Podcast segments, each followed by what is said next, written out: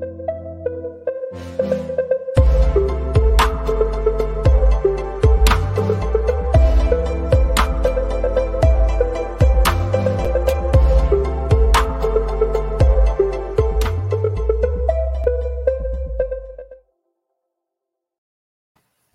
Bonjour à toutes et à tous. Je m'appelle Étienne Boutier et vous écoutez le podcast aux premières loges du Club École. Aux premières loges de quoi? De la Coupe du Monde de soccer 2022. Et bien sûr, qui dit euh, Étienne seul aux commandes dit épisode euh, qui parle de la veille. Euh, donc voilà, on va parler de la journée du 27, 27, 27 novembre 2022 de cette Coupe du Monde 2022. Euh, je, un peu décevant, euh, honnêtement, du côté du Canada. En fait, euh, plutôt crève-cœur comme journée du côté du Canada qui jouait sa deuxième rencontre contre la Croatie. On va y revenir plus tard parce que on va, en fait, on va dérouler les rencontres dans l'ordre. Et on va commencer, en fait, avec le Japon contre le Costa Rica. Match, euh, si on peut parler de crève-cœur du côté du Canada, défaite euh, euh, non méritée du côté du Japon qui a dominé à tous les niveaux contre le Costa Rica. C'était assurément l'affiche la plus faible de la journée, en fait, de cette journée de dimanche dernier. On s'attendait à pas grand-chose. C'était le match à 5 heures du matin, donc euh, je pense pas qu'il y, a beaucoup d'entre nous qui se sont euh, réveillés pour regarder cette rencontre. Euh, sans regarder les statistiques, justement, la possession est allée du côté japonais. Les occasions de marquer, on parle de 13 tirs contre 4 du côté de l'équipe du Costa Rica. Néanmoins, on n'a eu qu'une occasion de cadrer du côté du Costa Rica et on l'a converti.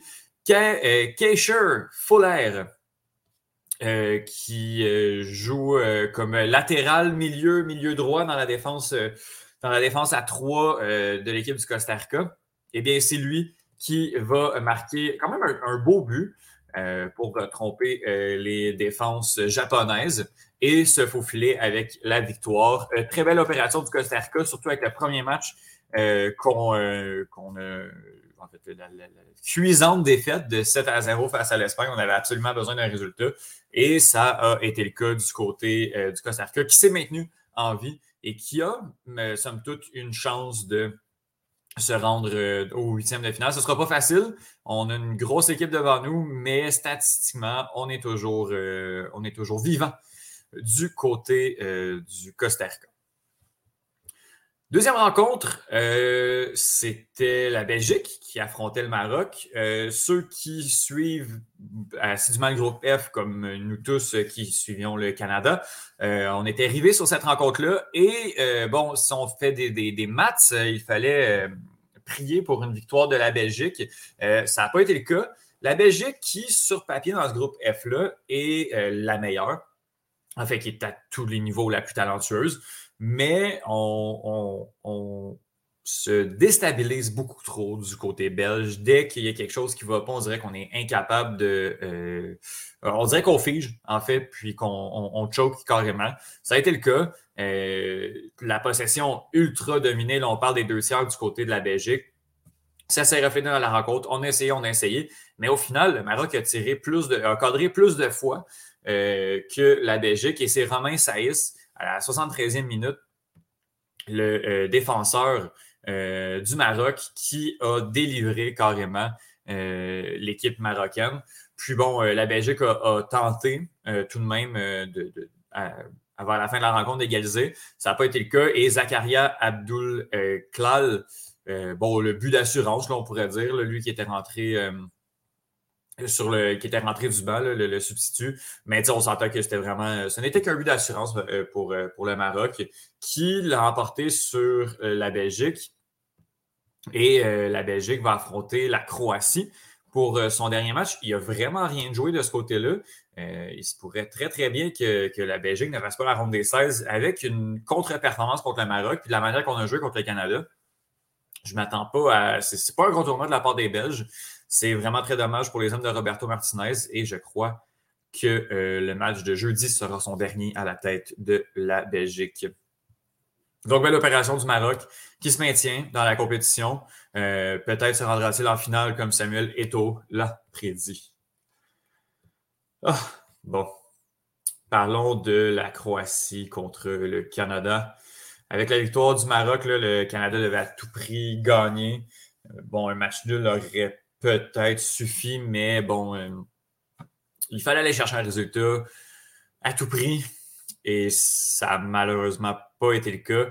Euh, le Canada, malgré un premier but à la deuxième minute d'Alfonso Davies, à la 67e seconde de, jeu, c'était quand même des parties pour les hommes de John Herdman. On dirait un premier 25 minutes, première demi-heure très inspiré.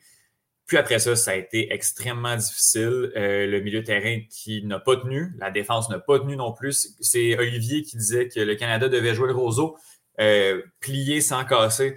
Le Canada a plié à la 36e minute, euh, un but d'André Kramaric. Bon, à ce moment-là, on se dit que c'est pas la fin du monde un match nul. On peut toujours se ressaisir, mais l'hécatombe, c'est poursuivi. Là. 44e minute, le but euh, victorieux en fait de la Croatie, qui n'a plus regardé derrière. Kramaric en met un deuxième à la 78e minute et euh, Lovro Maillard à la 94e minute dans un 2 contre 0 donné en cadeau contre euh, euh, par, par Kamal Miller fait le 4 à 1 on, a entendu plein d'analyses, de, puis il va encore en avoir sur, euh, sur cette Coupe du Monde du Canada, là, qui, somme toute, est décevante parce qu'on pouvait espérer mieux de la part des Canadiens qui, avec ce résultat-là, sont automatiquement éliminés de la euh, Coupe du Monde. Il reste un match euh, sans, sans, sans, histoire, sans issue pour le Canada qui ne réussira pas à sortir de son groupe.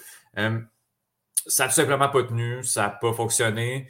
Euh, on peut pointer du doigt beaucoup de joueurs.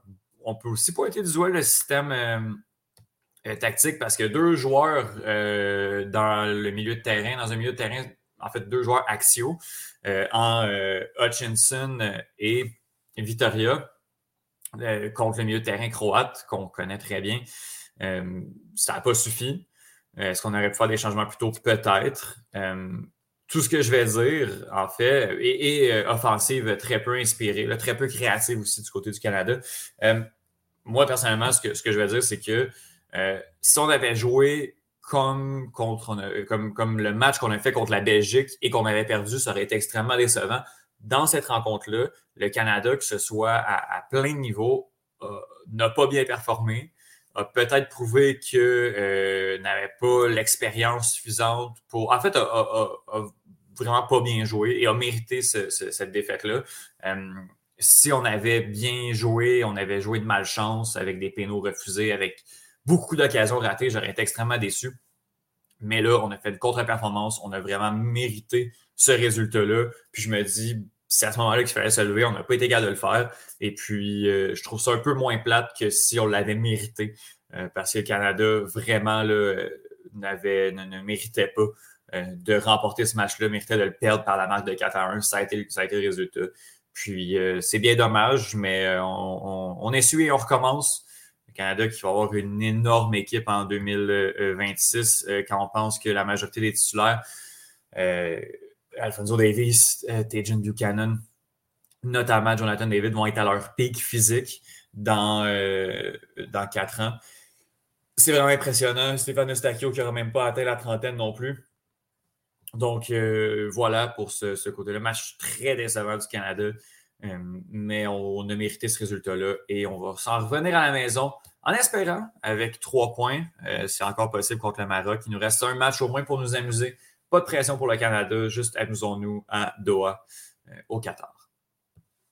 Et finalement, euh, ce qu'on peut qualifier, moi, en fait, une des plus belles affiches de la, euh, de la phase de groupe, de la deuxième journée à tout le moins, c'est l'Espagne contre l'Allemagne. je veux rien enlever aux Canadiens et aux Croates, mais je pense qu'on peut s'entendre pour dire que techniquement, c'est beaucoup moins propre que ce que euh, les Espagnols et l'Allemagne hmm, peuvent nous offrir. Et c'est ce qu'on a vu. Là, on a vu la qualité de jeu qui a augmenté de 1, 2 ou 3 crans même euh, des deux côtés, surtout du côté de l'Espagne, qui est une équipe incroyable. C'est tellement beau à voir. Euh, tout le temps, une, deux, trois options de passe, plus la qualité technique de ces joueurs-là qui, est vraiment impressionnante. ça a été, à mon avis, le match de la deuxième journée. Vraiment, ben, puis bon, on va pouvoir peut-être parler de la journée du 29. Il y a eu une avalanche de buts euh, le, 29. Ça n'a pas été le cas le 28. Euh, ça n'a pas été le cas euh, contre dans le match de l'Espagne contre l'Allemagne. Match nul de 1 à 1. Alvaro Morata à la 62e minute et Niklas Fulkrug, que je ne connaissais pas, qui est un, avant-centre de 29 ans qui évolue pour le Werder Bremen en Bundesliga, division 1 euh, allemande. Euh, cette année, Fulkrug a 10 buts en 14 rencontres, ce qui est vraiment pas si mauvais que ça, et ce qui lui vaut d'être appelé parce que euh, le joueur n'a que trois sélections nationales. Donc, sur, le tard, est allé, est allé se chercher des sélections. Son premier était en fait dans un match amical une semaine avant la Coupe du Monde contre Loma. Loma, oui, exactement. Puis là, il en cours de jeu dans les deux rencontres, que ce soit contre le Japon ou contre l'Espagne. Euh, donc, match de 1, de 1 à 1 dans un match qui été sur papier dominé par les Espagnols, mais euh, qui méritait de se terminer, je crois, euh, par un match nul, un partage des points entre les deux équipes. L'Allemagne avait besoin de, un, de calmer l'Espagne et d'aller chercher à tout le moins un point, surtout en sachant que l'Espagne partait pas seule en tête du groupe. Euh, on est dernier pour le moment. Euh, on va jouer contre le Costa Rica. On a vu que le Costa Rica est une équipe qui défensivement tient très bien et est capable de venir surprendre d'autres équipes euh, à tout moment. Donc, il n'y a rien de joué. Ça va être vraiment intéressant de, voir la suite pour l'Allemagne. si on avait perdu, on aurait quand même pu espérer de, se rendre plus loin, quoique on aurait eu moins de ressources. Là, on a, euh, on a quand même des chances de, se rendre en ultime de finale. Ce serait catastrophique pour l'Allemagne de ne pas faire la ronde des 16, deux compétitions de suite, mais je crois que ça va, ça va fonctionner de leur côté. Mon top de la journée du 27, j'ai dit 29 tantôt, mais je vais dire 27 euh, euh, novembre 2022. Hum, hum, hum, je vais y aller avec le Maroc. Euh, le Maroc qui ne, n'encaisse pas. C'est juste vraiment impressionnant de voir à quel point cette équipe-là est très solide défensivement. Euh, et puis, ça, ça, a fonctionné encore contre, euh, contre les, les Belges. Et contre le Canada, ça a été extrêmement difficile. il n'accorde simplement pas de but. donc, je ne sais pas qu'est-ce, que, qu'est-ce qui va comment on va réussir. Là. Dans tous nos, euh, nos, amicaux, depuis déjà quelques mois, on n'accorde pas de but. Euh, ça m'impressionne. La Belgique est une équipe très offensive et euh, on a réussi à, garder le cap et à aller chercher un bon résultat contre les Belges. Donc voilà pour le Maroc qui, qui mon moment fort et mon moment faible. Ben, la performance du Canada qui était, qui était tellement peu inspirée, tellement décevante pour les fans canadiens. Donc, euh, c'est difficile de ne pas donner mon, moment. Mais spécifiquement, je vais le donner à John Herdman pour avoir aligné seulement deux milieux de terrain contre Modric, Kovacic et compagnie. Deux milieux de terrain axio, je ne pense pas que c'est la chose à faire. Puis, ça n'a malheureusement pas payé. Peut-être trop de confiance euh, en ses moyens du côté euh, de John Herdman. Donc, ça va être lui mon moment un peu plus faible de cette journée. Alors, le classement, maintenant, dans les groupes E et F. Euh, commençons par, euh, en ordre alphabétique par le groupe E. L'Espagne en tête avec 4 points, suivi du Japon et du Costa Rica avec 3 points, et l'Allemagne est dernière avec 1 point. Le Japon est devant, puisqu'on se rappellera la volée que la Costa Rica a mangée par la marque de 7 à 0, donc au différentiel. Euh, ça va être difficile d'aller rattraper ça du côté du Costa Rica, surtout quand je compte l'Allemagne, ça va être extrêmement ardu. les deux équipes doivent aller absolument chercher un résultat pour l'emporter, quoique justement, il n'y a rien qui est joué dans ce groupe-là. Alors qu'il euh, y a un peu moins de suspense, euh, mais tout autant, je dirais. Paradoxalement, dans le groupe F, la Croatie et le Maroc sont en tête, avec le différentiel justement, avec 4 points. Euh, Croatie 1, Maroc 2. La Belgique est troisième avec 3 points et le Canada est dernier avec 0 points. Donc là, au niveau des match-ups, la Croatie va affronter la Belgique, le Maroc va affronter le Canada. tout le monde a besoin de points.